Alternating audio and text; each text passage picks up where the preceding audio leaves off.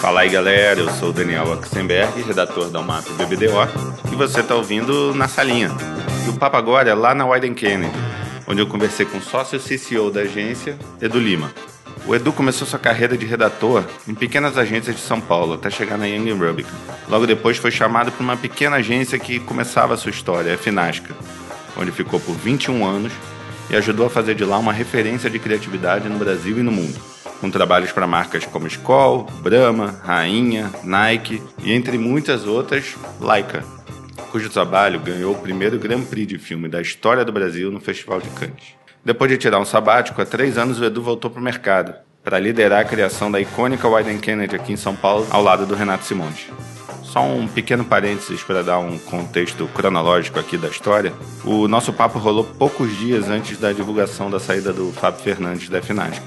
Então, nem o meu convite para o Edu participar do podcast, nem qualquer coisa que ele falou durante o nosso papo, tiveram qualquer influência da notícia da saída do Fábio. Bom, isto posto, vamos em frente. Edu Lima e eu, na salinha. Começando pelo começo, já tradicionalmente, onde você nasceu e o que seus pais faziam? Eu nasci aqui em São Paulo. Meu pai é, era vendedor, né? Ele trabalhava com vendas, vendia aço. E minha mãe era secretária num, num, num escritório de contabilidade. Então, assim, não, não tem nada assim do universo, vamos dizer, de humanas é, na família. Eu sou meio que um, uma ovelha negra ali, vamos dizer. e como é que veio o interesse em propaganda? Na verdade, assim, cara, eu, eu sempre tive muito interesse em, em livros, então eu lia muito quando era moleque e escrevia muito também. Então, o meu interesse é, primeiro veio pela literatura, é, não, não, necessariamente por propaganda. Eu gostava disso. Eu ia na casa dos meus avós e ali tinha livros. Eu me lembro assim, eu não sei porque meu avô. Não, não era uma, uma biblioteca que você olhava todos os livros, era fechado num armário assim. Então eu gostava de abrir o armário, pegar nos livros e eu tinha interesse por livros. Na verdade, assim, eu comecei a trabalhar, me virar muito cedo. É, fazia camiseta com um amigo meu, a gente vendia nos, nos colégios aqui em, em, São Paulo, a gente pegava essa grana e ia viajar de ônibus para o Nordeste. E nessas viagens, a gente escrevia muita, muitas cartas de lá. Então eu escrevia ou para uma namorada que você deixava aqui, ou para os amigos, para os meus pais. E, e, quando chegou no momento de, de, se decidir o que fazer, eu, assim, eu gostava de viajar, eu cheguei a, a prestar faculdade para turismo e acabei não passando. E a propaganda passava uns um best-of tipo do Clio, assim, mas era uma coisa meio clandestina ali na Augusta, num porão. E eu comecei a assistir isso e comecei a ver que a, a propaganda é, dava para você mexer mais com a imaginação.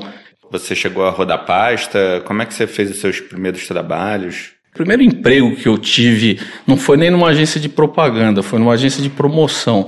Era agência de promoção da MPM da época, chamava PPA, Profissionais de Promoção Associados. Eu tinha um amigo meu que trabalhava lá no planejamento e tinha uma vaga de estagiário na equipe de produção. Daí ele me indicou, eram três produtoras, as meninas me conheceram, me contrataram mas basicamente meu trabalho ali era um trabalho braçal.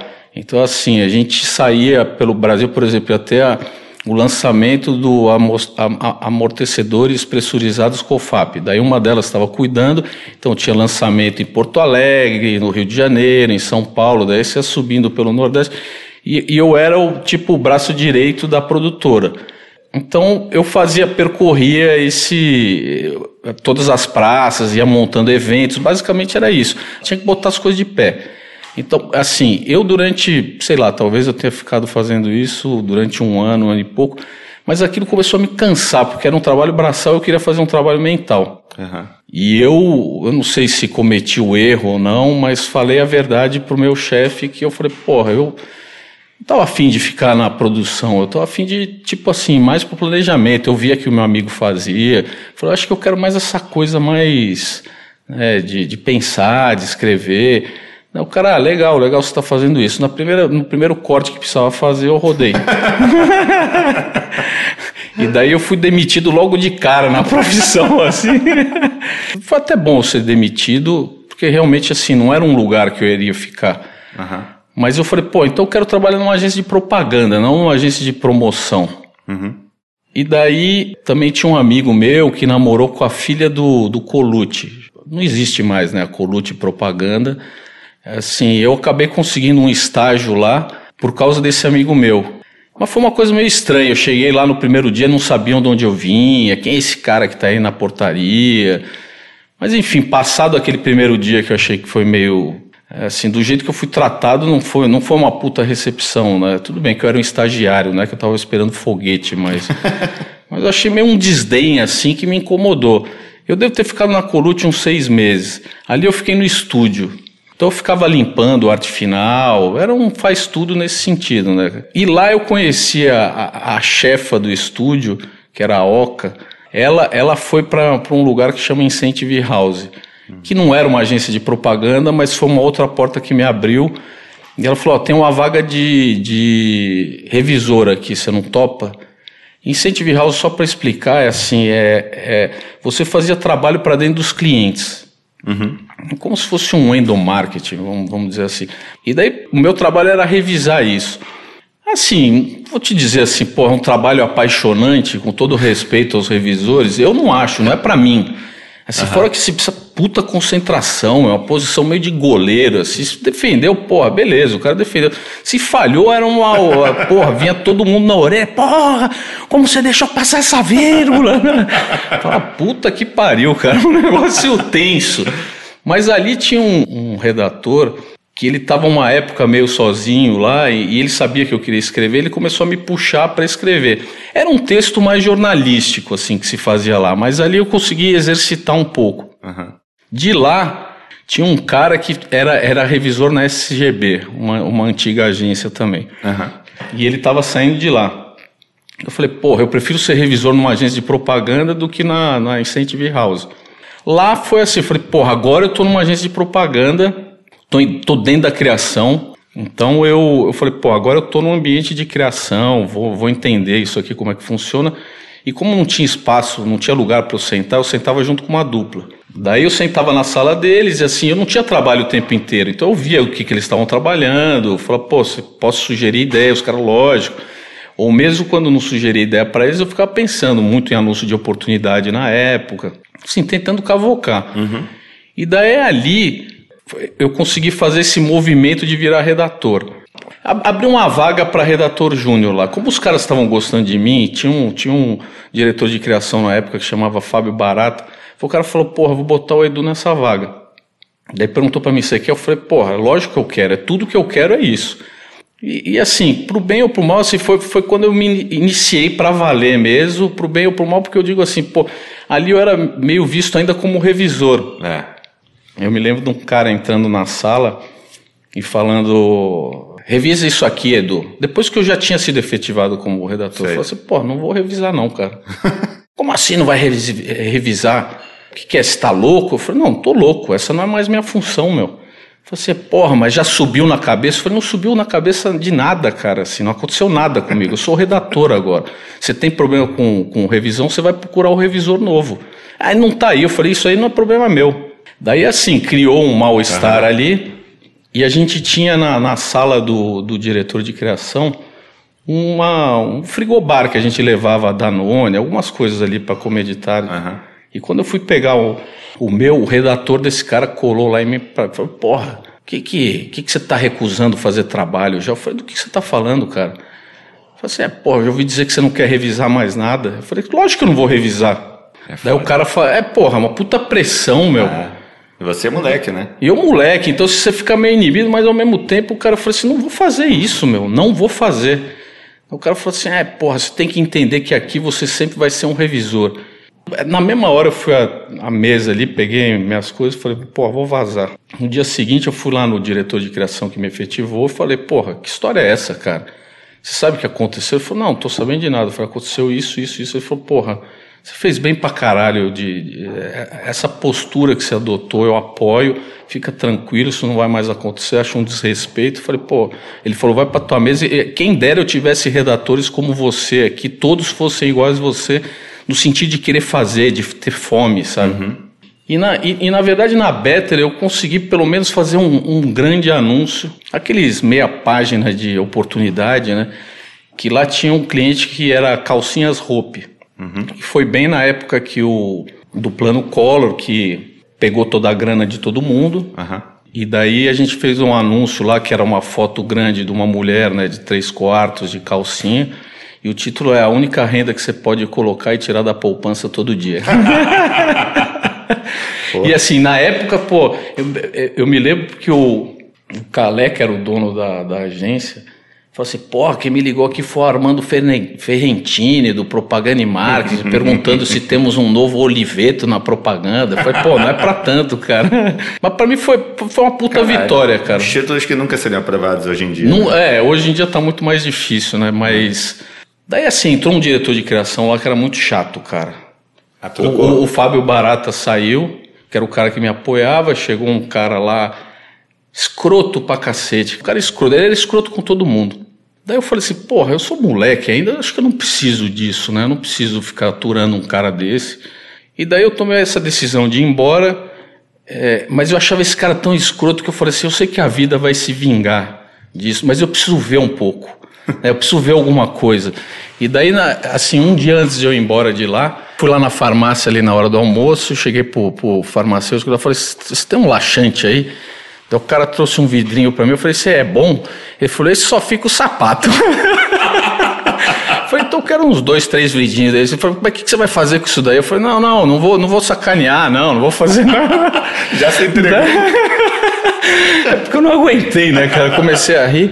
Daí eu fui lá, cheguei antes da na hora do almoço, fui lá no café, porque ele tinha uma garrafinha de café, fui lá e despejei os vidrinhos lá. Cara. E passei a tarde vendo o cara correndo até o banheiro para ir cagar e voltando para a sala dele suando.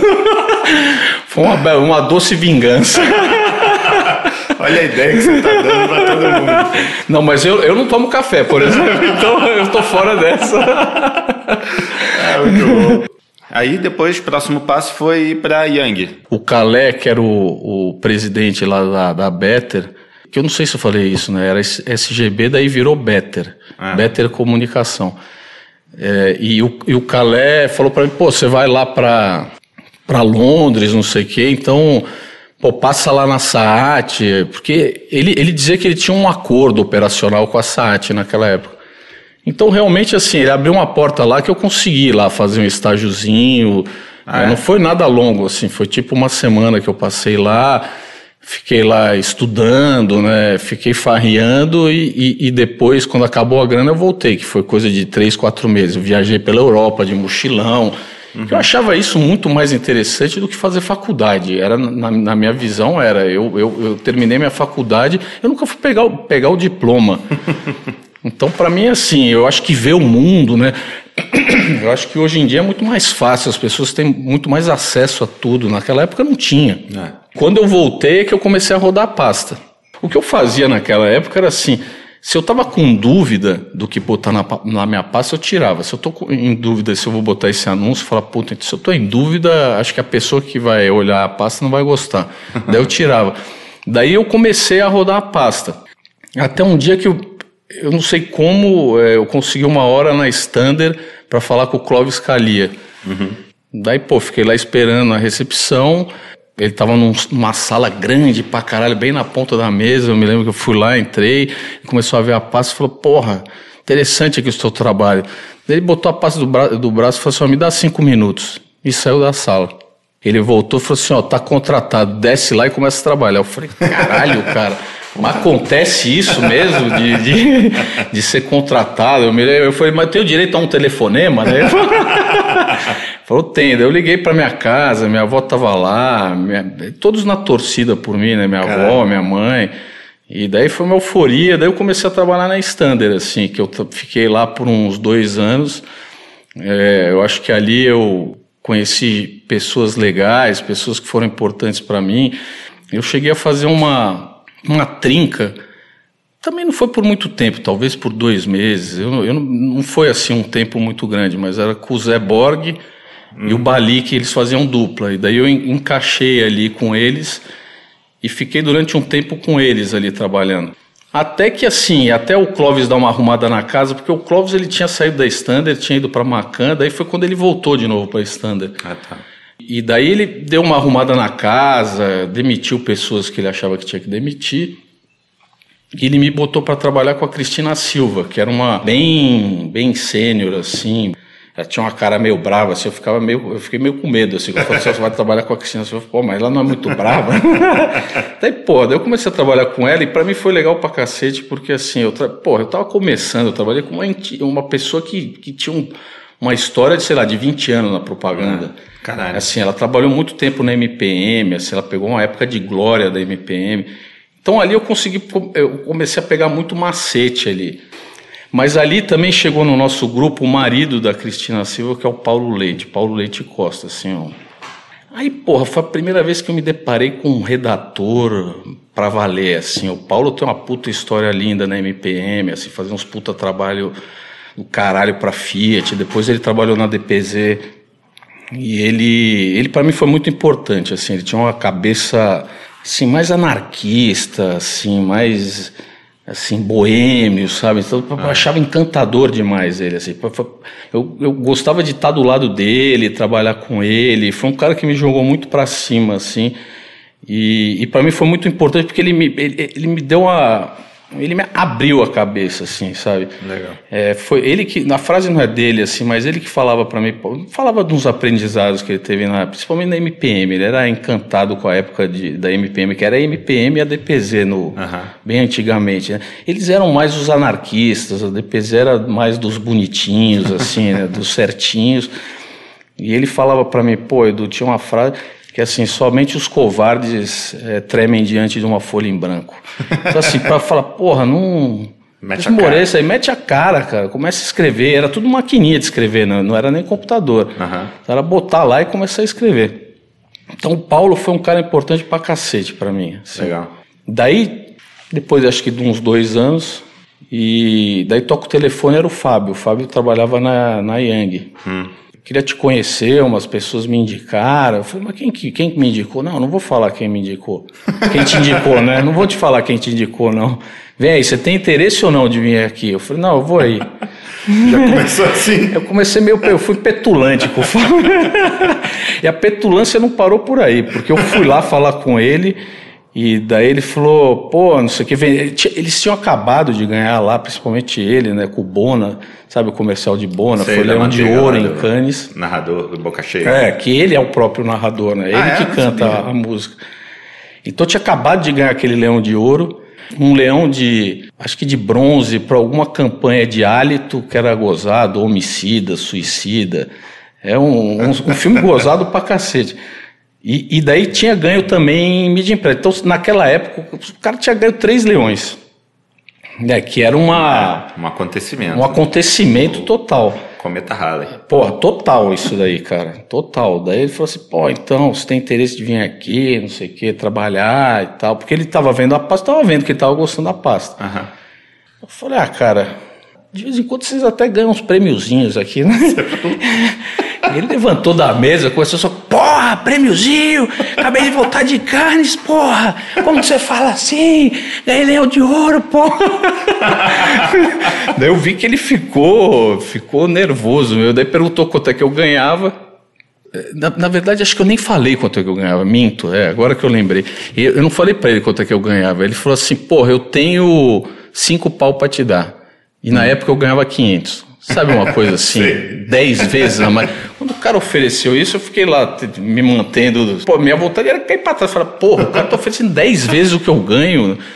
Eu falei assim, ah, cara, eu vou, vou dar uma pensada aí, então. Assim, ainda fui... Se fez difícil. Me fiz de difícil. Daí ele falou, pô, mas vem ver aqui o filme que eu tô fazendo, não sei o quê. Daí ele me puxou lá. É, que o Fábio é assim, um apaixonado, né? Então ele estava fazendo um filme para Filco, um filme de do cara que batia na, na TV e ah, caía o, o, cowboy lá sei. que batia e caiu caralho. do caralho. Ele mostrou, pô, tem isso lá, tem isso lá. Ele falou, e aí, vai vir ou não vai vir? Eu falei assim, não, pô, eu te dou a resposta amanhã. Ele falou, mas é amanhã e amanhã é sem falta. Daí, pô, eu saí de lá, fui para casa, né? Ainda é uma época que eu ainda morava com os meus pais. Fui lá, falei, meus, meus pais falaram, porra, que, que você tá esperando para dizer tá sim, né? no quê? É, daí também voltei para Standard, o próprio Paulo, a Cristina, né? Os dois me apoiaram. Falei, pô, você tem que ir, meu, você tem que ir. Daí ele me ligou, falou, e aí, pensou? Eu falei assim, pensei. Ele falou, e aí? Eu falei, digamos que vamos tentar ganhar uns prêmiozinhos juntos. e daí foi a primeira vez que eu, que eu trabalhei com o Fábio, né? Que foi lá uhum. na Yang, fui pra Yang, fui para duplar com o Julio Anderi. O Fábio era diretor de criação, tinha o Nelson Porto, que era VP de criação, e uhum. tinha a Cristina, que eu não sei nem dizer qual é o cargo da Cristina, né? Presidente, era presidente da agência. Uhum. Daí assim, pô, eu, eu, me identifiquei de cara com o Fábio, assim, eu achei um cara muito louco, assim, um cara apaixonado, né, uhum. por, por ideias, assim, adorava roteiros, é um cara que viajava muito, uma puta imaginação fantástica. Daí na primeira semana ia abrir a agência, era o, era o que estava rolando na época, né? Vão abrir todas, a, todas as salinhas, não tem mais salinha nenhuma. E daí na sexta-feira a gente, eu estava lá na minha salinha e o Fábio chegou e falou assim, pô, então segunda-feira vai estar tá tudo aberto aqui, não sei o que. Eu falei, porra, é verdade, tinha esquecido disso. Falou, então, não sei o que, porra, mas a gente podia começar. Já de repente ele foi lá e deu um soco na parede. Era drywall, ele deu um soco na parede e falou a parede. Caralho. Aí foi lá e deu outro. Eu falei, porra, mas pode? Eu tô vendo o cara fazer. Aí começamos a meter o pé na parede e começou a destruir a parede. e assim, começamos a destruir tudo ali, cara. Eu me lembro que o Silvino tava na, na, na sala do lado no telefone, eu não entendia nada, aquele pó branco Caralho. em cima dele. Foi, foi divertido pra cacete, cara. A gente quebrou a parede lá nos, aos pontapés. E depois Caralho. os caras fizeram o serviço durante o, o fim de semana e quando a gente voltou lá na segunda estava tudo limpinho e tudo, e tudo aberto. E assim, o Nelson Porto é, ia sair para abrir uma outra agência que chamava Pier 7 ou hum. Pier 7. E o Fábio e a Cristina se estranharam e daí o Fábio se mandou, mas foi muito rápido. Ah. Então foi muito intenso e muito rápido. Aí você ficou lá. Daí, para alegria de alguns, que teve gente que ficou bem alegre ali, porque o Fábio era isso, contestador, peitava, Fala, porra, não, essa ideia é uma merda, não sei o que, e fazia muito rápido, faz as coisas na hora. Tinha muitos inimigos ali. Então esse, esse pessoal ficou feliz. Então, assim, saiu o Fábio, não sei se o Fábio queria. Não sei se ele queria virar VP, só sei que ele não se entendeu com a, com a Cristina pegou os leões que tinham lá na prateleira, meteu embaixo do braço e viu o cara indo embora. Eu falei assim, caralho, o cara tá indo embora, meu. Daí foi uma outra fase de Yang, foi uma fase tinha a presidente, que era a Cristina, e que começou a ver os trabalhos. Então começou a ficar mais complicado o negócio. Eu, uhum. eu achava que a energia, aquela energia que, que, que eu via no Fábio, né, aquele potencial criativo, que eu me identificava muito com isso, não tinha mais lá naquele lugar. Entendi. E depois a Cristina contratou o Rui Lindenberg. Pô, puta redator, puta Caraca. entidade também, porra. Ah. Ele muito emocionado, que ele tinha saído da W, né? Uhum. Assim, pô, o Rui é um puta cara fantástico, um trabalho assim incontestável. Demais. Ao mesmo tempo, o Fábio me chamou um dia para almoçar, eu e o André, e falou pra gente, falou assim, ó, eu tô finalizando uma parada aí e queria saber se vocês têm interesse. O André ficou, porra, mas o que que é? Ele falou, não posso falar. Eu falei, ó, Fábio, se for abrir uma, uma padaria, eu tô dentro, tá? Então pode contar comigo. Daí eu voltei para a agência, fiquei esperando até quando ele fez o convite oficial que era para abrir a FNASCA, né? E, e ao mesmo tempo, assim, lá dentro da Yang, é, é, assim, eu, eu, eu, comecei a dar uma. No pouco tempo que eu fiquei, tá, junto com o Rui, achava o Rui espetacular, mas o Rui era uhum. um cara mais calmo, né, mais ah. comedido, versus o Fábio, um puta cara maluco. Total. Que eu falei assim, pô, eu tô num, num momento que eu quero ir pro maluco.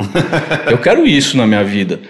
Obviamente você sabia que a Finasca era só tinha parede, não tinha conta, não tinha nada, né? Então, eu não sabia direito, eu era tão irresponsável assim também que eu falei, porra, o cara tá convidando, tá pagando meu salário, então vamos lá. Foi o que ele falou, assim, a gente só tem aqui conta de água, luz, telefone, mas chega aí.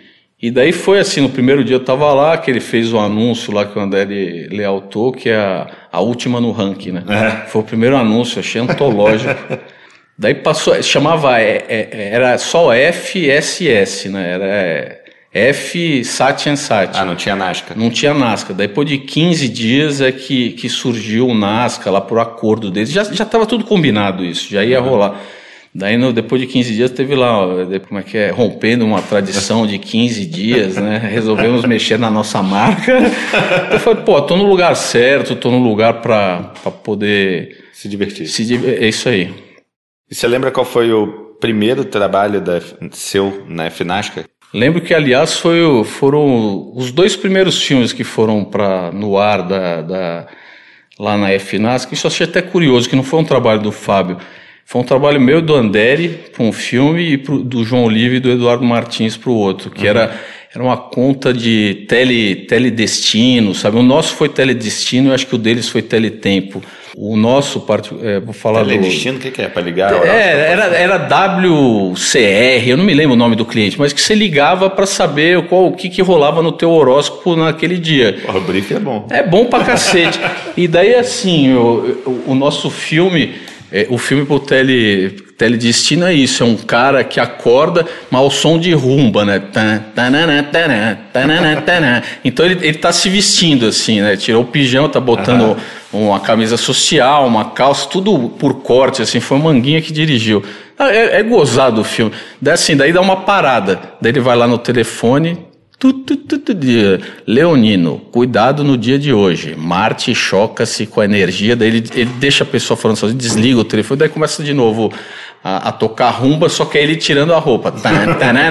daí ele, é teledestino, saiba o que não fazer no dia de hoje. Então, esse aí foi o primeiro trabalho. É, foi divertido pra cacete de fazer, assim, pô, já fiquei empolgado. Falei, porra, aqui um mês já botando filme na rua, filme legal, né? Que eu não sei se eu tenho mais isso na minha casa, mas assim, foi feito um, um broadside ali dos primeiros sete meses da Finasca, assim, avassalador, cara. É o trabalho, assim. É, foi aí que também rolou a, o filme de Antena 1, uhum. que é um filme de um cara tocando uma guitarra, um cabeludão que tocava uma guitarra que parecia um mosquito, ficava.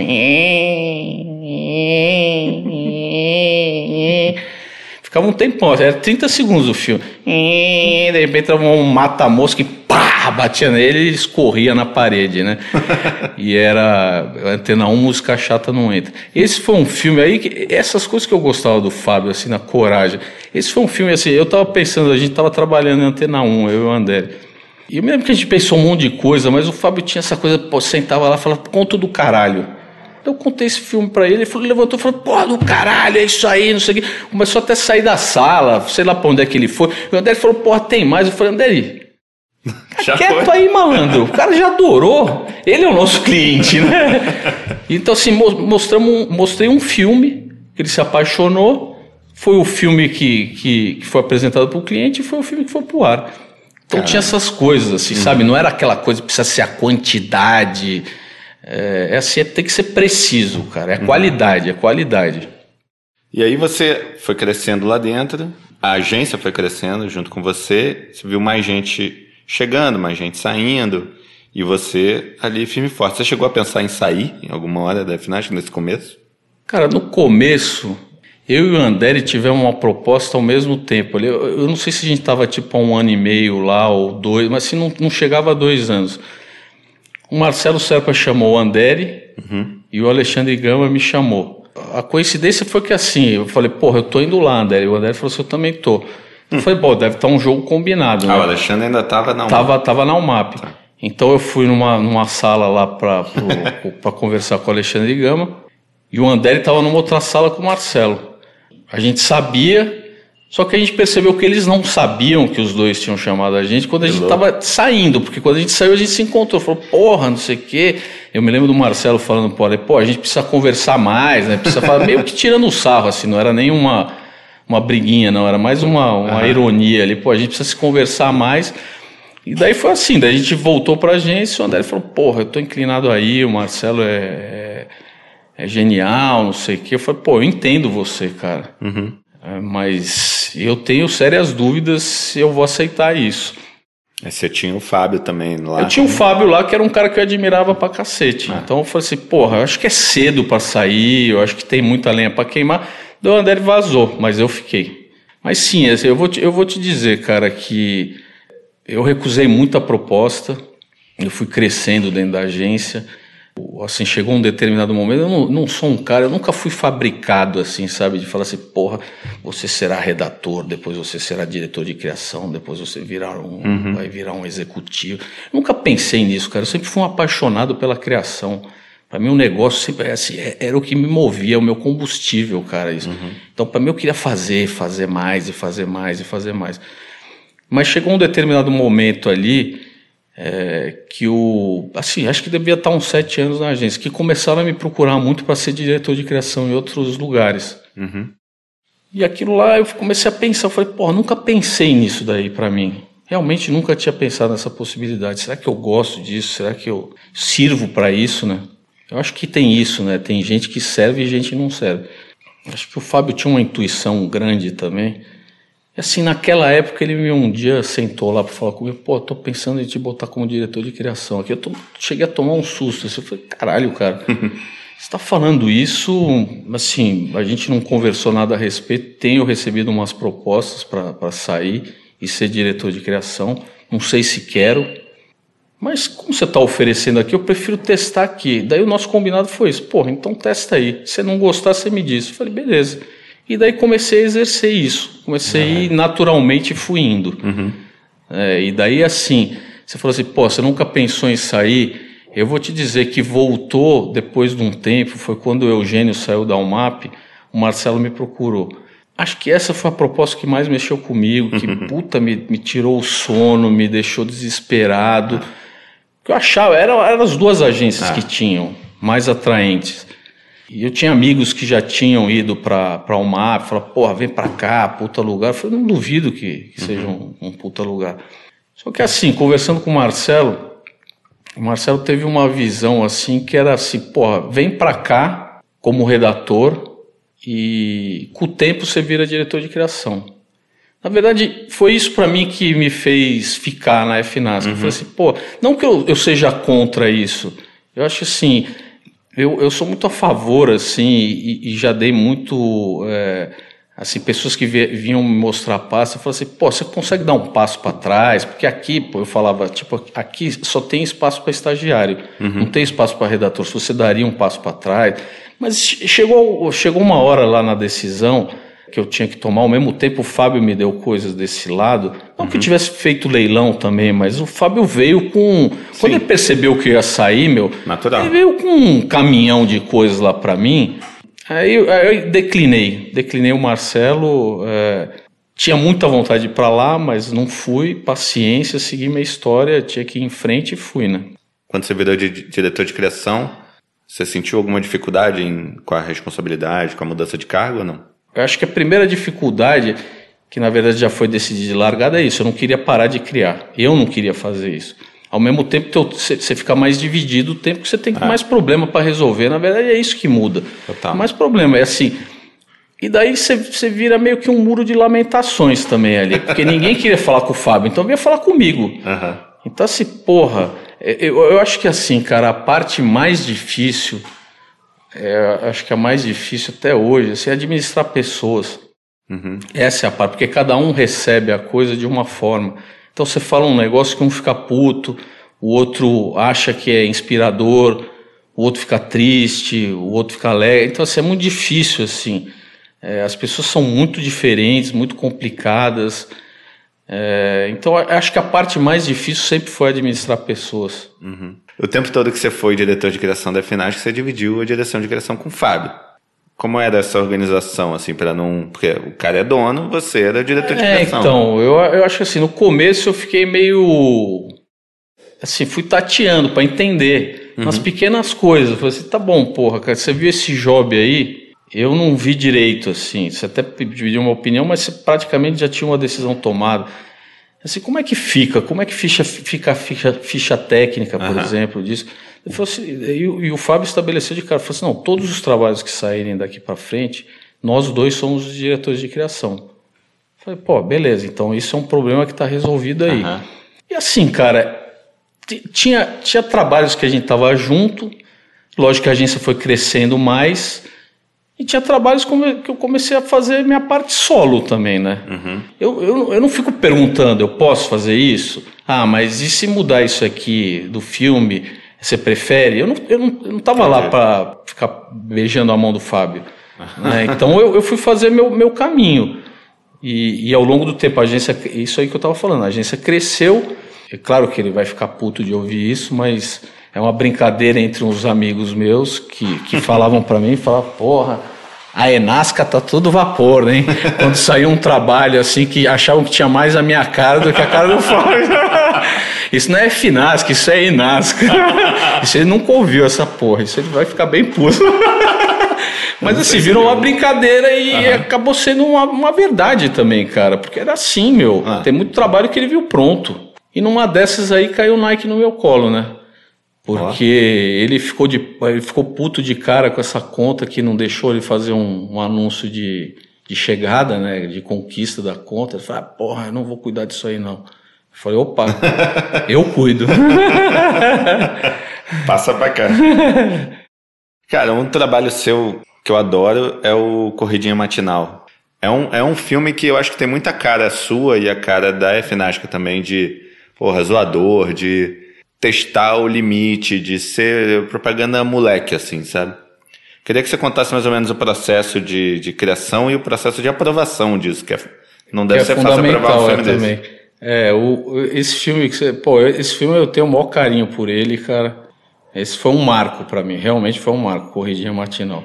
Eu acho que tem isso que você falou, também tem, falando de mim, né, acho que tem, uhum. tem muito assim do meu espírito é, nesse filme. Esse filme é um filme meu e do Lincoln, né? Que a gente a gente pensou, na verdade, a gente tinha esse filme e tinha acho que mais outro. E um dia a gente foi mostrar pro Fábio. Daí o, o Fábio tinha uma coisa ali, ele é recém-criado aquilo. Ele tinha, eu não sei se era uma festa de criança, era uma boca que era um apito, parece apito de criança, assim, vai. ele instituiu que ele só ia tocar aquela porra se o trabalho fosse do caralho. Ah. E, e, aquela foi a primeira vez que suou o apito. Ele leu esse roteiro e disse: puta que eu pariu. Pegou o apito e foi. e, daí, e daí, assim, porra, ficou, ficou louco pro filme. A gente apresentou primeiro pro, pro gerente de marketing. E o cara gostou, aquele negócio, né? Fica meio com medo. Será que o Uti vai gostar? O Uti era o presidente, né? Uhum. E daí, quando a gente saiu da sala, o Fábio falou assim: porra, vamos apresentar pronto esse filme. Eu falei assim, pô, mas dá para fazer isso? Ele falou, ah, vou, vou ligar lá para companhia de cinema. Ele fazia muito filme lá na companhia de cinema na uhum. época. O Fábio fez um acordo lá com os caras, né? Acho que se desse certo pagava mais, o cliente pagava mais. Mas enfim, conseguiu por um preço de custo com o diretor Borrelli, né? O Borrelli estava começando. O Borrelli já tinha feito um filme na, na, na agência, já tinha trabalhado mas enfim, o Borrelli foi lá com sangue nos olhos, né? Uhum. É, para fazer o filme, ler o roteiro, falou, pô, é tudo que eu quero na minha vida. E daí então esse filme foi produzido antes de apresentar para o presidente, ah. para a diretoria final. da, Já era da final. Alpargatas. Já era final.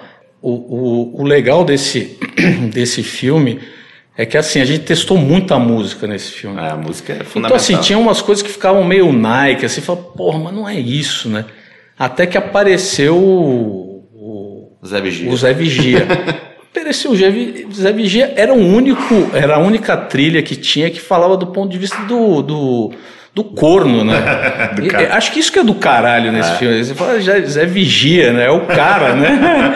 É o cornudo, né? E daí, porra, a hora que apareceu o Zé Vigia, falou, porra, é isso aí.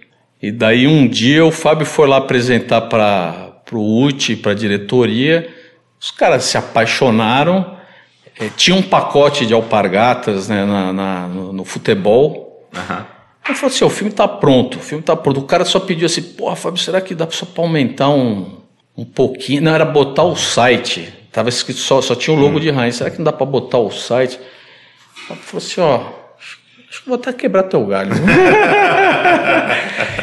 E daí, porra, cara, foi, foi, foi pro ar, não, não foi só pro ar, cara, foi pra Rede Globo, não, uma, uma vitrine no futebol. Então, assim, eu acho que assim, foi bastante importante essa estratégia que o, que o Fábio falou, pô, vamos apresentar pronto. Acho que foi fundamental. O que eu ia te perguntar é, dentro desse, essa cara, esse jeito de trabalhar em que, puta, você vê a ideia e você, cara, como é que esse cara conseguiu aprovar? Queria te perguntar qual foi o trabalho mais difícil de aprovar, aquele que às vezes demorou anos. Não sei se foi o mais difícil de aprovar, mas que eu fiquei muito feliz de ter aprovado foi o da do Tortuguitas, que até quando eu, quando eu entrei aqui na Wide, tinha uma, uma, garotada assim que falava, pô, mas você que criou o Tortuguitas. Para mim, eu era o cara que criou o Tortuguitas. né? Depois de anos e anos. E para mim, assim, por que, que eu falo de dificuldade? Porque tinha aquela coisa de, pô, sei lá, tinha cinco roteiros indo pro cliente. Uhum. É, eram roteiros bons. Era roteiro meu, roteiro do Fábio, roteiro do João Livre, assim, tinha, sabe, é, a Renata Flora. Então tinha, tinha roteiros, que aliás esse filme a gente fez junto, né? Eu e a Renata Flora, o Tortuguitas. E como foram vários roteiros bons, quando o cliente falou, não, eu me apaixonei por essas duas tartaruguinhas que chamam uma, uma chama a outra de estúpida, não sei o que, depois come a cabeça, dela. Falei assim, porra, o cara gostou disso, que maravilha. Então, para mim, esse foi um que deu um prazer assim de. Foi uma puta conquista, eu acho. E fez um puta sucesso. Foi, era muito, foi muito popular. Depois os caras continuaram a campanha e foram deixando ela mais bunda, né? Foi isso que aconteceu.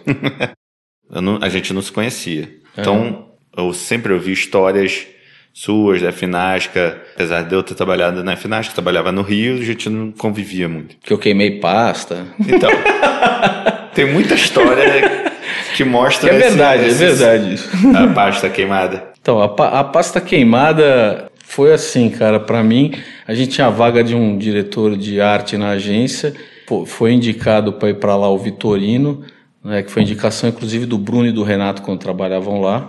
Pô, vi a pasta, gostei, gostei do cara e tal, e, e fechamos. Dá aquela cuspida na mão, se cumprimenta, tá fechado. Assim, para mim é assim, cara, tá fechado, tá fechado. Se a palavra da pessoa não é a coisa mais importante que existe, eu não sei o que que é. A gente fechou no dia seguinte, o cara tinha ficado de me ligar para dizer quando é que ele começava. Fiquei esperando, esperando o Bruno já meio assim, pô, o cara não ligou. Falei, não, não ligou ainda, cara. Daí demorou assim, foi chegando, já tava. Eu me lembro que já tinha até anoitecido. E daí o cara ligou e falou: Porra, então, não sei o quê. Eu falei: Então, cara, quando você começa? É, então, cara, eu queria te dizer uma coisa: que quando eu. É, depois que eu saí daí, o Luizinho me ligou. Eu falei: Bom, e daí? Você já fechou comigo, né? Então, mas é que eu fui lá na Almap, daí, porra, essa coisa, a Almap é o, a Disneylândia de todo diretor de arte. E daí ele falou, eu falei, mas e aí? E aí que eu aceitei Palmap. Falei, pô, você, você aceitou ir Palmap depois de ter fechado? Ah, então vamos fazer o seguinte, cara, não passe num raio de 5 quilômetros aqui da agência. Enquanto eu estiver aqui, você é pessoa não grata. E desliguei o telefone, só que fiquei puto, cara. Uhum. Ah, porra. Falei, preciso desforrar minha raiva como eu desforrei lá do, do, do laxante, né? lá atrás. Daí eu, eu fui lá e pedi pro Bruno. Fui lá, o Bruno fumava pra cacete. Falei, Bruno, me passa um. Me dá o isqueiro aí. Eu, eu já tava com a pasta do, do Vitorino aqui embaixo do braço. Falei, me dá o isqueiro. Daí ele olhou assim para mim e falou assim: mas o que, que você vai fazer com isso? Eu falei, Bruno, você vai me dar o isqueiro ou não? Porque se você não me der, eu vou achar outro isqueiro aqui. Daí ele me deu o isqueiro. Eu falei, o que, que você vai fazer? Eu falei, vou, vou lá no telhado. Mas o que, que você vai fazer? Eu falei assim, você quer, você quer saber? Me acompanhe. Ele falou, não, não vou lá não. Eu falei, então tá bom, depois eu te conto. eu fui lá pro telhado, meti fogo na pasta do cara. E não só meti fogo, como deu uma dançada em volta dela. Aquilo me fez um bem danado. Exorcizou. Depois, exorcizei. E, e, ele ficou sabendo, né? tiraram muito sarro lá dele. Mas isso é um bom exemplo do, desse jeito passional de levar a, a agência, o trabalho muito para o lado pessoal. Como, como a gente falou antes, você nunca deixou de criar, nunca quis deixar de criar. Sempre liderou pelo exemplo, né? A equipe, assim, de, pô, eu faço também, é mesmo que eu tô, tô na trincheira também, não Sim. sou só o general ali no castelo. É, foi, que, assim, foi assim que eu aprendi também, né? E, mas até que ponto você acha que isso é motiva a galera a, a fazer mais ou vira uma concorrência desleal? Eu, eu não sei, hoje em dia, assim, tem tanto mimimi em tudo que eu acho que hoje em dia pode ter muita gente que pensa que é uma concorrência desleal. O que acontecia ali é que, assim, tudo bem, eu era diretor de criação, estava sentado junto com eles, por exemplo, estava eu, o Lincoln, o Caçu e o Marcão Monteiro, né? Uhum. A gente fez muito trabalho junto, nós ali, assim como no, no tempo do Nobre, assim, a gente se juntava Então, assim, pô, a gente tá no, ia, ia para uma, uma, uma salinha também e ficava pensando, cara. Então, assim, para mim nunca foi assim a ideia, é, eu sou o chefe, eu nunca me coloquei como chefe. Entendi. Eu, eu, eu sempre fui bem, bastante, acho que bastante humilde nesse sentido, cara. Para mim, assim, o, o, que vence é a melhor ideia. Uhum. É isso. Então, eu nunca tive nenhum problema é, em relação a isso lá. Nunca tive mesmo, assim. Nunca vi alguém se queixando, falando, ah, mas também a ideia dele. Mas eu também não era o dono, né? Às vezes assim, a gente ia para reunião contar filme, então o Fábio contava o dele, e daí eu ia lá e contava os meus, o Caçu contava os dele, mas deixava claro para o cliente de quem era quem, né? Mas uhum. daí era uma decisão do cliente. Mas assim, eu nunca, eu, eu em relação, assim, comigo, eu nunca, eu nunca percebi um melindre desse jeito, uhum. assim. Eu acho que também porque hoje em dia a sensação que dá é que as pessoas têm muita pressa para ser diretor de criação. Mas muita. É, então tem muita gente que vira diretor de criação antes de ter um trabalho para ser diretor de criação. E não, eu não sou diretor de criação. Não, tinha, tem muito disso e tinha já no passado, que eu me lembro que. Não me lembro o nome do cara que o Fábio falava lá do tempo do Rio, lá dele, acho que era da Arte Plan, que tinha um cara lá que falava pro, pro estagiário, toma cuidado de, não, de, de virar diretor de criação antes de fazer um bom anúncio. É. Então, acho que hoje em dia todo mundo é apressado demais. Uhum. Assim, pô, aproveita a preliminar aí, vamos curtir, né, a preliminar. Você vai ver no LinkedIn, lá tá cheio de redator sênior. É. Que não é sênior, na boa, não é sênior. Você fez um bom trabalho aqui, mas você não é sênior ainda. Só o tempo te dá essa maturidade. Você tem que respeitar o tempo. É. Eu acho que as, as pessoas estão atropelando, estão muito ansiosas. Eu entendo até até porque são pessoas que já não que nasceram na era digital, mas pegaram já muito cedo e é, o digital é tudo muito rápido, né? Tudo muito efêmero. Então tem, acho que está é, tá criando uma geração muito ansiosa, né? É, eu sempre tive essa preocupação de continuar fazendo, até porque está em mim. Uhum. Bom, uma dessas suas criações virou o primeiro Grand Prix de filme do Brasil para Laika a ideia já veio, já vinha de alguns anos atrás, com trabalhos legais pra cacete pra Laika. Vocês foram construindo essa marca aqui até chegar no auge do, do GP. Assim, só para ser justo em relação a isso, né? E, e para falar desse cliente, né, que, que era o Marinho, quem conhecia o Marinho era o Lineu. Né? Uhum. O Lineu, quando voltou para a Finasca, né, que veio dar um uhum. marco para a gente duplar, o Lineu, que eu chamo de JL, né? É um cara que eu adorei trabalhar assim, também uma das pessoas mais importantes na minha carreira é o Lineu. Então o Lineu um dia falou para mim, falou, porra, tem esse cara aqui que ele cuida da marca laica no país. O que, que você acha? Eu falei assim, mas vamos pegar agora. é, vamos pegar essa, é, pô, puta cliente espetacular, né? Uma marca, marca, né? global, puta marca que tem história. Daí falamos pro Fábio, falou, porra, vamos pegar isso aqui. O Fábio, porra, na boa, segue aí. Então essa, essa conta entrou dessa forma na agência. E o primeiro trabalho que a gente fez foi o, o, o da Monochrome, né? Que é o, um filme que foi, que foi criado pelo Opido, pelo Lineu, pelo, pelo Tiago, né? Uhum. Então, assim, a gente fez esse trabalho e daí ficou um vácuo. Daí um dia eu fiquei cutucando lá o atendimento e falei assim, porra, e aí, meu? E essa marca, o que está acontecendo com ela, o que, que tem, não sei o quê. Então ela foi fuçar e descobriu que lá ia fazer 100 anos. Eu falei assim, pô, então chama o Marinho aí. Daí chama, porra, a gente tá afim de fazer uma, um, um trabalho para 100 anos. Porra, na boa, vamos fazer, ótimo, puta data, não sei o quê. E daí, assim, é, também foi um trabalho que o, que o Lineu tava na época da criação. Depois o Lineu saiu no meio do trabalho, né? Que para mim era um puta parceiro.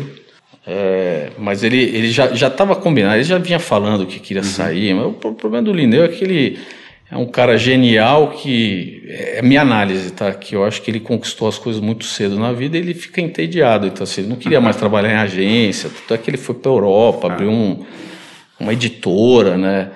Mas enfim, no começo desse trabalho estava o Lineu, isso aí, o Romero, o Opido e o Tiago. E no começo a gente achava que esse roteiro a gente ia botar lá 100 fotos, que era 100 anos. Mas, mas ao longo do tempo, a gente trabalhando no, no processo, a gente percebeu que era um exagero. Falou, porra, mas quanto tempo vai ter esse filme?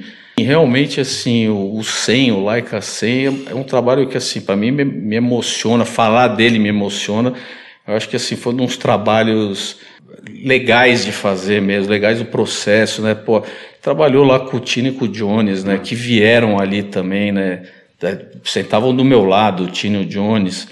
Que, aliás, dá para fazer um pequeno parêntese sobre eles, que eram os caras que trabalhavam para Claro, vieram uhum. para a agência para trabalhar para Claro, e um belo dia começaram a mostrar, é, a falar sobre a vontade de dirigir, e eu fui instigando isso nele, neles, e a gente conseguiu fazer trabalho juntos, né? A, a ponto do, do Fábio falar, pô, cadê o Tino e o Jones, meu? Esses caras não, não, não, trabalham mais para Claro. Eu falei, não, não, eles estão lá numa reunião, não sei o quê. Mas a gente tava produzindo uns filmes, né, de Nike. Caralho. Mas enfim, assim, daí a gente se reencontrou, né? Porque eles já tinham saído da, da FNASC. Então, assim, foi um processo muito legal porque a gente ia lá na produtora, que era ali do lado né, da, da agência, uhum. passava lá tarde, botava as coisas na parede, ia tirando fotos que a gente achava, pô, tem muita gente pelada aqui, começa a tirar, pô, tem muita coisa de guerra, começa a tirar. A gente foi. É, então foi tudo muito bem pensado, assim, né? Daí eles foram filmar Assim, uma das raras vezes na vida que você, você olha um filme e você não quer mexer em nada, né? Uhum. Então a gente foi lá para pra Stink para ver o filme. Pô, eu, eu me lembro assim do Romero do lado que alguém falou: bom, então vai. O Romero só.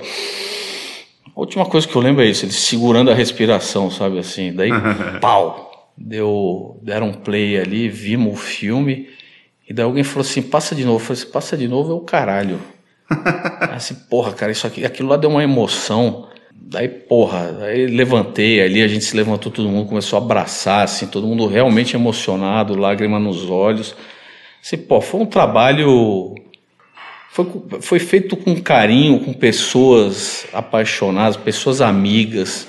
E coincidiu também, cara. Olha só o alinhamento de planetas. Não foi por causa disso que ele ganhou, não, do que eu vou falar agora, mas quem estava lá no júri em Candes era o Nobre. O Nobre lá atrás, que eu sofri pra cacete quando ele saiu da FINASC, a ponto de eu repensar e falar assim, pô, muita gente vai sair daqui. Eu preciso repensar isso, eu não posso sofrer quando eu perco alguém tão importante assim. Uhum. Que eu comecei a trabalhar isso dentro de mim, né? Sobre a perda. Uhum. Você vai ficando lá, muito tempo você vai criando, criando várias equipes, né? Uhum. Passaram várias pessoas por lá. Então, assim, administrar a perda é uma, uma coisa importante também de se fazer. Eu aprendi lá atrás e a gente foi se reencontrar lá na frente, né, com o Nobre lá no júri. E o Senha, assim, ele, ele, ele foi importante também porque era uma hora que eu já estava querendo sair. Ah, você já estava pensando no. Já, assim, o filme já estava pronto. É, a gente tinha escrito né, em festival, mas foi antes de Cannes. E eu já estava falando pro Fábio que eu ia embora. Tanto é que quando ganhou, o Fábio falou: Não, agora você fica. Eu falei: Não, agora que eu vou, cara. Porra, desde que a gente começou, que eu te falei lá atrás que pô, vamos tentar ganhar uns prêmiozinhos.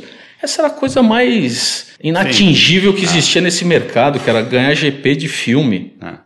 Pô, a gente conquistou, cara. Agora eu preciso dar uma repensada. Por que, que você precisava dessa repensada? É, primeiro assim, cara, eu tava na beira também de fazer 50 anos, pode não parecer que não mexe isso com você. Não ia fazer ali, mas ia fazer dali a seis meses, sei lá. Uma coisa que faz te pensar, eu tinha um sonho que era tirar um ano sabático. Eu tinha um sonho desde 20 anos de idade. Ao mesmo tempo era uma coisa que eu falava muito com o Lineu, foi amadurecendo, amadurecendo, até que na verdade o Lineu me deu um checkmate um dia que a gente estava conversando. Isso é uma coisa bem íntima, mas vou falar, cara, porque o Lineu foi, ele, ele foi muito amigo também do Tomás Lorente. Uhum. Por causa da mulher dele, que trabalhou com o Tomás durante um tempo, na Yang, não me lembro em quais agências. Então o Lineu teve um contato assim, acabava encontrando com a mulher, estava junto com o Tomás. E o Tomás foi uma, uma, uma das grandes perdas que a gente teve precoce, né, no nosso... Eu conhecia ele de conversar, mas não é que eu era íntimo dele. Mas um dia a gente conversando sobre isso, sobre coisas que você quer fazer na vida ainda, o Lineu falou assim para mim, pois é, cara, o Tomás também tinha um monte de sonho. É, ele falava sempre, porra, não, daqui um tempo eu vou comprar uma casa lá na Espanha, vou ficar lá não sei quanto tempo também, tirar um sabático. Aquilo que o Lineu falou comigo mexeu demais. Eu falei, porra, JL, checkmate, é isso, malandro? então, assim, é claro que não é um fator decisivo, mas são coisas que você vai juntando. Eu acho que assim, cara, eu conquistei muita coisa na Finasca. Eu nunca pensei em sair de lá. Para mim era pô, Não era nem uma casa, era um playground mesmo, uhum. me divertia pra cacete lá, cara. Mas assim, cara, eu, eu sempre achei, tá, que a agência também era minha. Teve um momento que eu achei que não era mais. Hum. E foi no momento que a agência fez 20 anos. Lendo uma entrevista do Fábio no meio mensagem, muito assim do que ele pensava, porque ele achava que a agência era muito a cara dele. Sei lá, aquilo lá mexeu comigo que falou assim, porra, cara, sempre achei que essa agência também fosse minha. Uhum. E ali não transparecia naquela, naquela entrevista, é, não se falava de sucessão, que é um movimento natural das coisas. Então eu percebi que não ia ter isso na agência. Claro que é, depois você... que eu comecei a falar com o Fábio que eu ia sair, daí começou a aparecer isso. Entendi. Que eu estava falando, eu conquistei muita coisa lá dentro, mas eu nunca conquistei sociedade. Eu tinha participação na agência. Mas sociedade eu não tinha. Essa para mim era a minha grande diferença. Entendi. Com ele. E era uma coisa que eu discuti com ele nos últimos 10 anos. A sucessão não, é, não era ele sair necessariamente. Não, de era jeito nenhum. Uma... É assim, sinalizar. Eu acho que assim, o Marcelo fez bem isso. Você é. vê histórias, eu vejo aqui na Wyden. O Dan Wyden já, já, já, já subiu faz algum tempo. Né? Então, assim, as empresas vão fazendo isso. Uhum. Então, assim, para mim foi juntando todas essas peças. Eu falei assim, pô, então eu vou aproveitar para fazer aquele ano sabático que eu tinha desejo de fazer na minha vida. Tudo bem que agora eu tenho uma mulher e três filhos, vai ser um ano sabático diferente. não vai ser não aquilo que assim. é, não é aquilo que eu imaginava que era eu, uma maquininha de escrever, né, numa casinha bem pequenininha na frente da praia, lá escrevendo, Fazer não foi isso. Aí, um ano depois, você surpreende de novo, voltando, e quando todo mundo achava que você ia voltar para a Finasca, você volta para o Wyden. É, a, a Wyden sempre foi um objeto do, desejo, né, Sim. meu? Eu não posso negar isso. Historicamente, né, uma agência admirável, uma coisa que me encantava muito desde, desde que eu entendi que existia a Wyden, né? Os trabalhos, o pensamento. O interessante disso é que, assim, eu saí da Finasca, no dia seguinte o Renato me ligou. Falou, cara, vamos almoçar? Eu falei, vamos aí. Não estou fazendo nada, né? Estou esperando minha rescisão, minha família já foi. então tô aqui bundando, cara. Daí fui almoçar com ele. Daí no meio do almoço eu falei, é, pô, ele queria saber, pô, que movimento é esse, cara? Que movimento estranho. Eu falei, ah, cara. aí tem uma coisa que eu, eu desculpa só voltar um pouquinho, num dos fatores decisores, como eu te falei que eu recusei proposta ao longo da, da minha vida de vários tipos, eu acho que tinha uma coisa cristalizada também, que assim, o Edu não sai da Finasca. Eu achei, achava ruim para mim isso. Uhum. No final eu estava achando ruim. Então foi assim, naquele momento que eu fui colocando algumas coisas na balança, eu coloquei isso também, que eu falei, eu falei, eu vou quebrar a inércia. Vou me jogar no vazio, meu. Uhum. Vou ver o que que dá. Então foi isso, eu me joguei no vazio. Puta agonia do cacete, mas me joguei. E daí é isso, um dia depois o Renato tava falando comigo, querendo saber. Eu falei, cara, não tenho nada, não tenho nada. Ele falou, como assim você não tem nada? Eu falei, não tenho nada, não vou fazer nada, estou indo para lá, minha família está lá, meus filhos vão estudar. Não sei o que eu vou fazer, cara, não sei o que vai ser. Daí ele conversou é, com o André, que era o parceiro que estava na época aqui, e daí passou mais um dia, a gente foi tomar um chopp nós três. E daí eu falei assim, porra, olha, tô achando ótimo o que vocês estão falando, mas se vocês esperam um ano, ele falou assim, pô, acho que dá para esperar. Porque assim, só para explicar, assim, a Wyden, a composição do, do comando da Wyden, é, em todos os escritórios do mundo, são dois criativos e uma pessoa de negócio. Uhum. Então aqui só existia um, um, um, um, criativo, que era o Renato, e outra pessoa de negócio, e a pessoa de negócio que era o André. E daí, então estava faltando o terceiro uhum. elemento. Assim, eles falaram para mim, a gente nunca ia te procurar. Hum. A gente nunca ia te procurar se estivesse na Finasco, porque a gente achava que você não ia sair. Eu falei, tá vendo? como é bom quebrar a inércia. e daí assim, cara, daí a gente teve esse papo e daí eu fui para lá. E eles tinham falaram que em janeiro, mais ou menos, eles iam para Portland, que era a oportunidade que ele, eles iam armar das pessoas me conhecerem lá em Portland. Então eu fui pro sabático e, e isso daí, depois de um, sei lá, quatro meses, o cara apareceu e falou, oh, vai rolar mesmo. Daí botaram a recruiter lá, a Mel, para falar comigo, acertar, acertar passagem. E foi daí que eu fui para lá para conhecer as pessoas. Conversei com, com a Colin lá, com a Colin e com o David Lur, né? Foi o primeiro papo que eu tive. Depois conversei com os caras lá de. O Alberto, da equipe de Nike, que acho que faz um trabalho espetacular. É. E eles ficavam falando assim para mim: não, porra, você vai ter que falar com o Dan White. Eu falei: mas não precisa disso, não. Eu tô, tô feliz aqui, conheci vocês, tá, tá, tá, tudo bem, né? Você ia me cagar, né? Falar com o Dan White, porra, vou falar com esse cara, meu. Cara, pô, um cara que é uma entidade é. também, um cara, sei lá, inatingível, né? Sei lá, a gente bota umas coisas na é. cabeça, né, cara? E daí, pô, passei dois dias lá, no segundo dia, mexeram os pauzinhos e me botaram na sala do Dan Wilder, assim. Pô, fui meio carregado, falei, não, não precisa, não precisa, não precisa. Puf, me jogou lá dentro, me jogaram lá dentro e falou, vai, vai daí agora. E daí, porra, cara, foi um puta encontro. Esse encontro mexeu comigo muito, assim, mas muito um cara, assim, a gente falou muito pouco de propaganda. Queria uhum. saber do meu momento, que eu estava fazendo. Eu falei que eu estava muito dedicando esse ano para minha família, para os meus filhos. A gente ficou falando sobre isso. Ele falou também do, do lado dele, assim, começou a me contar a história de ficou viúvo, como que ele se encontrou com a, com a mulher que ele atualmente é casado.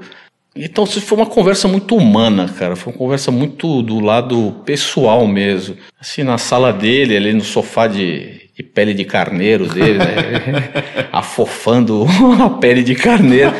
Então, assim, mas é isso, cara. Daí ele me contou a história da agência ser independente, que ele tinha feito um contrato que os herdeiros poderiam ficar com a agência, mas jamais venderam. Então ele já, já chegou a dizer que ele prefere que taquem fogo do que, do que Eu já gostei disso, eu gosto de tacar fogo, né? Mas enfim, foi uma conversa assim, cara. Daí ele me contou uma história também que ele estava subindo uma montanha. Foi aí que ele decidiu que ele não, não tinha que vender a agência, que ele estava subindo uma montanha ele começou a passar mal e, e, ele achou que ele estava indo alto demais, assim. Ele fez um paralelo na vida dele, achou que ele estava indo alto demais, que ele não precisava ir tão alto. Uhum. Aquilo mexeu com ele, foi aí que ele decidiu que não ia mais vender. Então, se ele foi me contando coisas, cara, que na, a, a, contrapartida que eu tinha, né, que, que na verdade, assim, o Fábio foi. Ele teve um problema de um voo um dia que ele estava voltando de São Francisco, a gente se encontrou lá em LA. E assim, que já, já foi. Eu devia estar um mês e pouco lá. Foi quando aconteceu esse papo com o Fábio. Então, quando eu fui para eu fui lá na Widen, né, entrar no templo sagrado que para mim era, era a minha meca, né? Eu já sabia que o Fábio tinha vendido a FNASC. Hum, ele te falou antes? Não, ele não falou, mas eu descobri. é que ele não, não, não falava do assunto, mas Entendi. eu descobri. E para mim foi um baque muito grande saber disso, cara. Para mim me deu uma tristeza, assim. E daí quando eu fui para lá, essa coisa independente, aquele pensamento todo, os caras também, a proposta era de me pôr como sócio aqui. Caralho, mas pode ter tudo isso?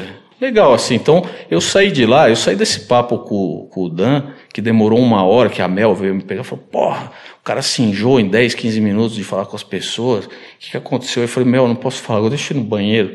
No banheiro comecei a chorar, cara, fiquei realmente emocionado, assim.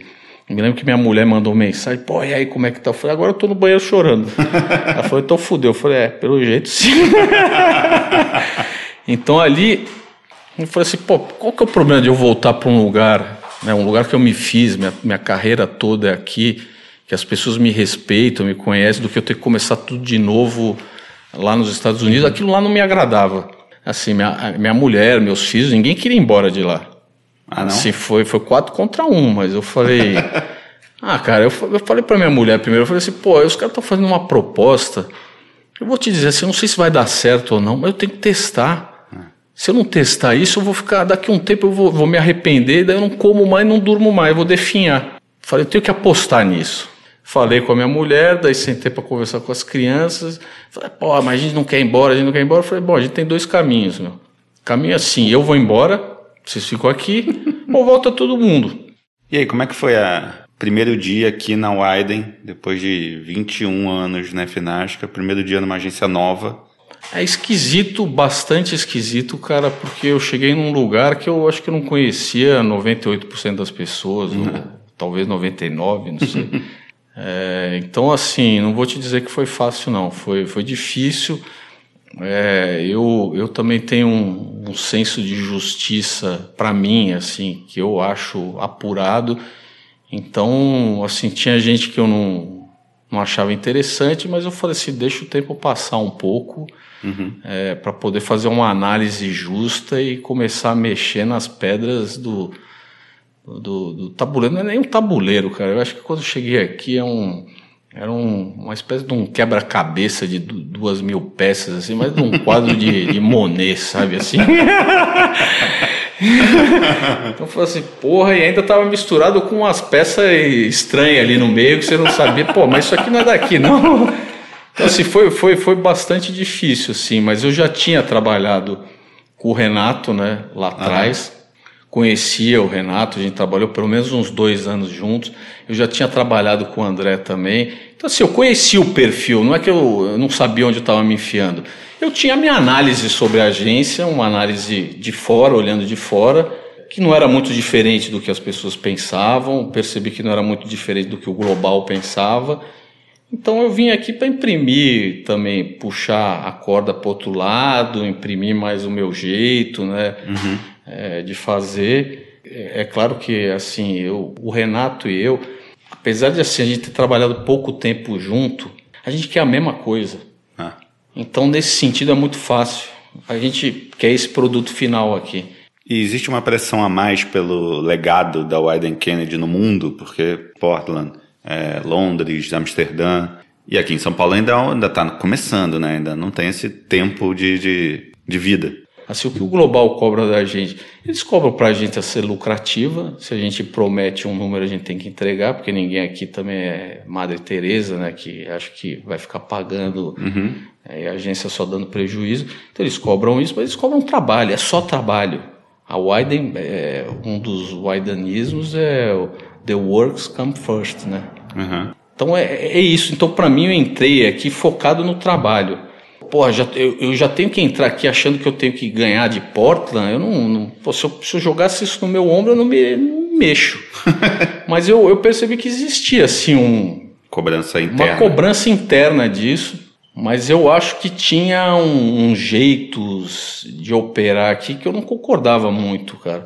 É, acho que assim, pô, eu, eu cheguei para mudar. Então uhum. eu fui, comecei a mexer nas coisas que estavam erradas, uma coisa de cada vez também. O que eu pensei assim, antes de pensar assim, pô, tem que fazer um trabalho assim, falei, tá bom, vou mexer aqui na criação agora. Então, pô, consegui dar mais uma carinha interessante, agora vou mexer nesse outro negócio aqui. Não dá para você querer mexer em tudo, não, não, você, você não consegue, cara, daí você não consegue fazer nada. Então, assim, eu foquei na criação e no trabalho. Agora, eu acabei de completar três anos, né? Agora, uhum. É, eu acho que se eu olhar para trás, eu acho que a agência está em outro patamar já. E, e, eu vou te falar assim, né, pô, mas o cara convencido, não é nada disso, cara. Primeiro que assim, a agência está nesse patamar não é porque por causa de que eu fiz tudo sozinho, não foi. Uhum. Acho que foi uma série de contingências, né? A gente tem uma, uma, uma nova MD na agência, que é a Fernanda Antonelli, que chegou tem mais ou menos um ano e pouco. Né, que o André foi, foi embora, foi ser diretor global de atendimento de Nike, foi para Portland e teve essa mudança na liderança. Eu, eu, acho que assim, é um trabalho desse trio, né, que, que daí vai, é, ele, ele percorre toda a agência, né? Claro. Você, você, vai, você vai dando um passo de cada vez, cara. Eu, assim, a primeira coisa que eu pensei quando eu cheguei aqui, eu precisava ter alguém aqui na agência.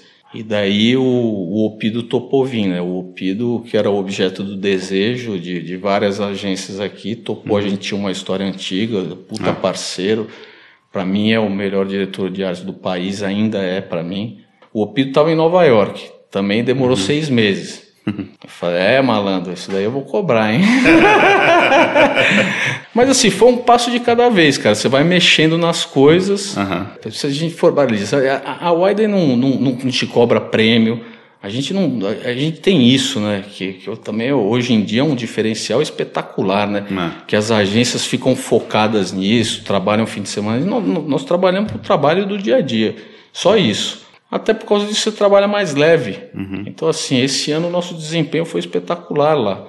E, e a gente não mirou nisso, a gente mirou no trabalho do dia a dia. Você acha que o Edu, redator, gostaria de trabalhar com o Edu, diretor de criação? Acho que sim, acho que eu sou um cara, vamos dizer assim, boa praça, né? Sou irritadiço muitas vezes, mas é pro bem. Eu, eu acho que eu. É, é o que eu falei lá atrás, que eu botei muitas pessoas no colo, né? Então, acho que tem um, um, jeito de lidar com as pessoas que eu, eu acho que eu gostaria de ser tratado do mesmo jeito. E, e que eu acho que eu fui tratado também, uhum. porque eu acho que o, é, o Fábio, diferente de outros caras do, do, da mesma geração dele, nunca vi o Fábio gritando, porra, que trabalho de merda, vai lá, joga cinzeiro nas pessoas, nunca vi, o Fábio nunca fez isso. Então, assim, eu eu tenho o jeito de dizer, o meu jeito próprio de dizer que eu não gostei. Sou muito transparente, cara. Do mesmo jeito que eu não gosto, quando eu me apaixono, eu me apaixono. E, e eu acho que eu tenho uma característica de que é que me falaram muito disso. Eu fiquei pensando a respeito. Assim, isso é inspirador. Eu acho que eu consigo fazer isso. Muitas pessoas que trabalharam comigo, quando eu saí da FNASC, ou mesmo aqui, já falaram isso para mim. Então, é uma coisa que eu passei a acreditar, né? e todo, todos nós criativos temos alguns trabalhos que foram marcantes na nossa carreira. Queria que você falasse assim de três a cinco trabalhos que você criou que definiram a sua carreira para você. Ó, oh, eu acho que uma, uma campanha que a gente não falou aqui, eu acho que foi bastante relevante para minha carreira, foi de Zipnet, uhum. é, com o bebezinho sacana e tal. Acho que foi muito importante na época começou a chover um monte de proposta. É claro que você nunca pode menosprezar o primeiro leão, né? E o primeiro leão veio com um trabalho que eu gosto muito, que é o trabalho para a Folha de São Paulo, 75 anos, que a Folha pegou algumas agências para fazer trabalhos de em homenagem aos 75 anos, a Finasca foi uma delas. E é um trabalho que, que a gente fez, que era um monte de jornalista apanhando e, e, ao som de parabéns a você, assim, um parabéns bem. Ser meio com trompete, assim. É lento, assim, o filme, mas os, puff, daí tem na hora que eles estão apanhando, tem uma, um, um som de, de pancada. E, e, no final fala assim: nesses 75 anos a gente apanhou um bocado, mas aprendeu a fazer o melhor jornal do país. Legal. É, então, esse foi o primeiro leão da minha vida. Então, eu acho que é importante ressaltar, né? Depois veio o Zipnet, você tocou no Corridinha. O Corridinha, cara, o Corridinha foi um trabalho, depois que ele ficou pronto, eu ficava vendo em looping na minha casa. Quando ele estava indo pro ar, naquele aquele período todo foi pro ar, naquela semana, pô, eu vi pra cacete esse filme. Eu ficava ainda assim, fiquei louco com esse filme. E a porra da música não sai da cabeça. Não né? sai da cabeça, cara, e aquilo, puta, cara, aquilo me dava uma emoção assim mais para frente, assim, eu trabalhei muitos anos para escola também, né? Eu acho que a campanha mais legal, assim, que eu lembro de prima, assim, para mim a mais legal foi é... o cara que inventou a escola tivesse inventado a trave, ela não seria assim, seria assim. Sei. Para mim foi a campanha mais legal porque é uma campanha que a gente fez pro verão foi uma campanha que ela abraçou a Copa do Mundo também, que acabaram sendo os filmes mais legais. Né? Ah, tá. É que é isso aí, do, da trave, é. É, o carrinho, o torcedor europeu. É, depois, caminhando mais para frente, eu acho que teve a fase Nike, uhum. um negócio de Foi uma marca que eu me apaixonei assim, de uma forma visceral. Eu acho que tem assim, tem, tem, três trabalhos bastante legais que, que a gente fez lá, que é o Coisa da Boa o, a despedida do Ronaldo, né, que é o antes de Ronaldo, oh. depois de Ronaldo. E a campanha, apesar de não ser corintiano, né, muito por causa do Lineu, por causa do, do, do Fábio Brígido, que eram corintianos roxos, que eu participei da campanha de, da República, que acho que botou campanha de clubes em outro patamar, né? Assim, foi, foi um puta sucesso. Apesar de eu odiar o Corinthians, é, os caras amigos, é, você se vendeu, porque eu sou São Paulino. Eu falei assim, não, não trabalho pro Corinthians, trabalho pra Nike. ah, fiz um trabalho que eu acho que foi bem legal, foi o primeiro leão em, em titânio do Brasil, né, que foi o Xixi no Banho, que eu fiz com o Lineu. É, legal. A gente ganhou ouro em filme lá, depois ganhou, acho que desbravou esse caminho pro SOS Brasil. SOS Mata Atlântica, né? SOS Mata Atlântica. E também o Laika, né? Uhum. O like é aquilo tudo que a gente já conversou aqui, uma emoção. Até outro dia a Susan estava visitando o escritório aqui, ela ficou brava comigo em duas coisas que eu nunca tinha dito para ela que eu, de, desse trabalho. Falou, como você não me falou isso? Ela deu um esporro em mim no, no, no Opido. Como é que tem? Vocês dois estão aqui, eu não sei que vocês fizeram esse trabalho. tem isso e ela veio aqui para falar do. fazer uma palestra no clube de criação. Ela falou, pô, como você. Eu soube que você era o presidente que criou esse novo formato para o clube. Você nunca falou. Eu falei, Suzy, eu não fico falando de mim. eu sou fazedor, eu não sou falador. E eu, eu acho que isso, assim, cara, e pegando essa fase Widen, eu tenho trabalhos aqui que eu me orgulho muito, assim, cara. Realmente me dá um, um puta prazer ter colocado no ar. É, o Drink Right, Fuck Right é um, que isso era uma concorrência. É, aqui dentro mesmo teve uh, pessoas que falaram, pô, mas é louco de apresentar isso. Eu falei assim, é isso aí, é isso que nós vamos apresentar mesmo. Não pediram lá para borboletinha no estômago, então é isso que vai fazer a borboletinha no estômago. E para mim é o carro-chefe, acho que é o comercial infinito, né? É. Pô, é bom demais aquilo, cara. Tem casa para as crianças, porque veiculou na TV, né? Durante 14 horas. Fala, molecada, vem ver isso aqui. Ó, oh, rapaz, vocês são tudo muito louco, hein? Acho que não tem como não destacar também meu reencontro com o Nike, a alegria desse reencontro, né? Com trabalhos como Brasileiragem, é, a boneca que eu nunca pedi, uhum. é, da Andressa, esse último liderado pela Mari Borga e pelo Opido. Sei. Trabalho absolutamente outstanding da, da boneca física. Eu acho que eu só tenho a agradecer e querer continuar fazendo mais nessa profissão. E em todos esses anos, trabalhou com muita gente boa também. E a gente acaba absorvendo aprendizados, absorvendo dicas começa a fazer parte da gente e a gente passa adiante para a sua é. equipe hoje em dia. Queria saber o que, que você pegou de cada um desses caras. É difícil falar todo mundo, né? Mas eu, pegando lá atrás, foi o que eu falei primeiro do Paulo Leite, né? É. O Paulo Leite é, instigou demais esse espírito rebelde em mim, sabe? Assim, de... de ele, ele falava para mim assim, falou assim, porra, sabe que você fez esse trabalho? Não é porque eu o Clóvis está aí te cobrando. Você fez esse trabalho porque está em você. Você é assim. Né? Então continue sendo assim, sem medo. é, então o, o, Paulo foi um cara que me, me estimulou muito esse lado. O Fábio tem uma voracidade assim. Um, o Fábio é um criador nato assim, né? Acho que ele, por mais que tenha virado empresário, ele nunca abandonou esse lado é, de criação, né? Uhum. Então o Fábio para mim foi um, um, cara que na prática é, foi, foi, foi, uma pessoa, pô, a gente ficou junto isso aí 21 anos, um cara que luta muito, né? Eu acho que que tem sempre essa busca, pô, dá para fazer mais, vamos pensar mais. Eu acho que por isso que eu também é, fiquei um cara assim que eu não fico muito. Enquanto a gente está criando, eu não fico me apegando. Ah, não, mas aquele filme aquele, aquela ideia que é a boa, assim, não, vamos pensar, meu. Assim, eu acho isso. O Fábio uhum. deixava muito solto, assim, dentro de um caos ali na agência, né? Deixava o trabalho muito solto, enquanto tinha prazo a gente ia pensando, vamos fazer mais, tá bom, isso aí tá aí, mas deixa aí, vamos, vamos, vamos, vamos. Então, é, e é um, é um cara que sempre estimulou muito a imaginação, né? E que, é o que eu acredito, assim, se você, é, assim, pô, eu, eu entrei nesse negócio como criador, né? Que de vez em quando fazem chacana, é mais criativo, é doidinho. Pô, sou criativo mesmo, meu. Tenho um puto orgulho disso aí. Uhum. Já botei um monte de coisa bacana na rua, já ajudei um monte de marca. Uhum. Então o Fábio, o que eu via é que assim, é um cara que não tinha limites na criação, mas era sempre embasado tudo. Não é a loucura pela loucura. Uhum. O Fábio fazia assim, construir uns pilares sólidos foi aí que eu falei, bom, tá bom, isso aqui é engraçado pra caramba, mas não se sustenta. Né, isso aqui é louco, bacana, mas é isso aí, não para de pé. Então, isso para mim era uma coisa que, que para mim era um conflito. Eu falei assim, pô, como é que o cara pode ser tão racional e tão louco ao mesmo tempo? Então, assim, eu automaticamente fui aprendendo a fazer isso, né? me exercitar nisso. Ele tem um lado de, de, de planejamento muito forte, o Fábio. É, não ter limites, né? Uhum.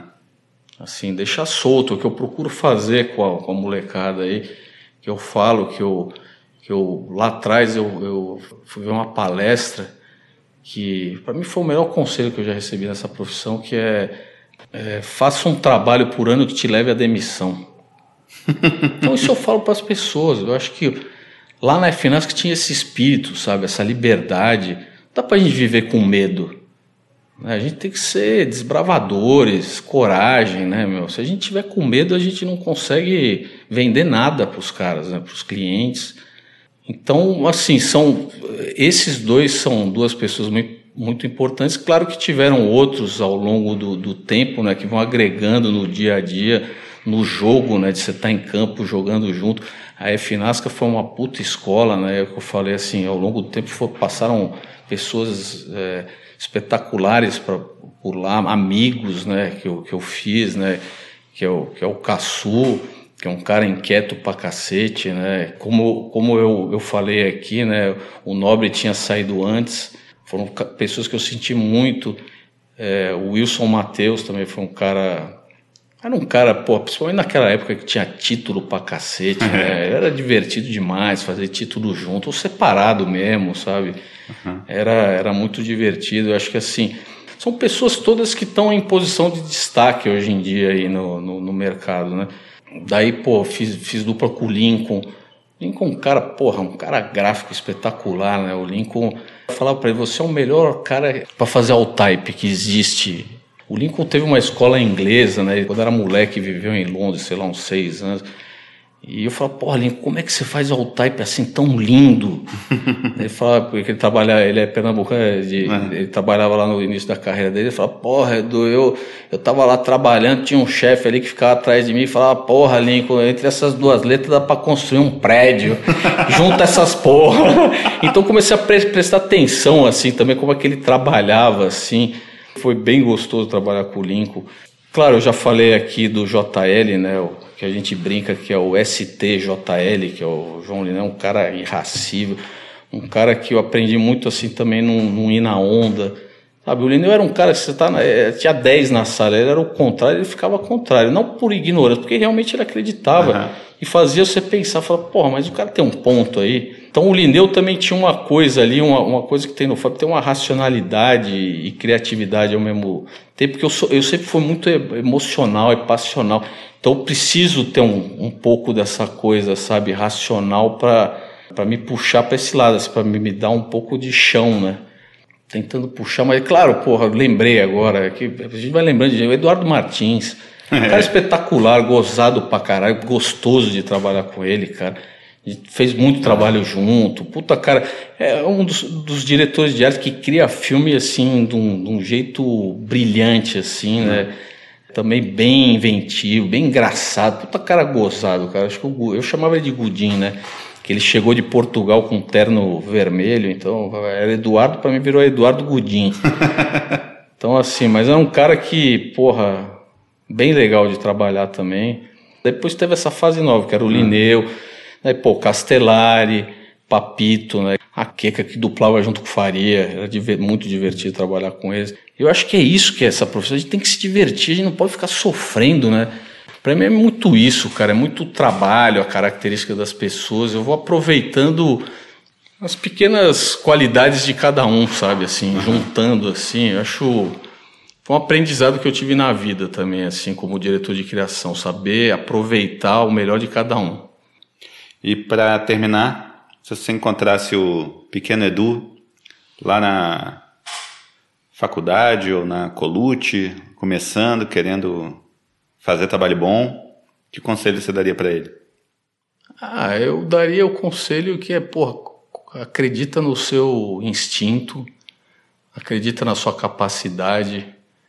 Assim, não é fácil, acho que eu passei por vários momentos difíceis, né? Todo mundo acha que o, essa profissão, a profissão, ah, porra, meus, amigos, meus amigos falavam assim, pô, você trabalha com propaganda, né? Um monte de mulher e não sei o que. Eu falei, pô, não tem nada disso, cara.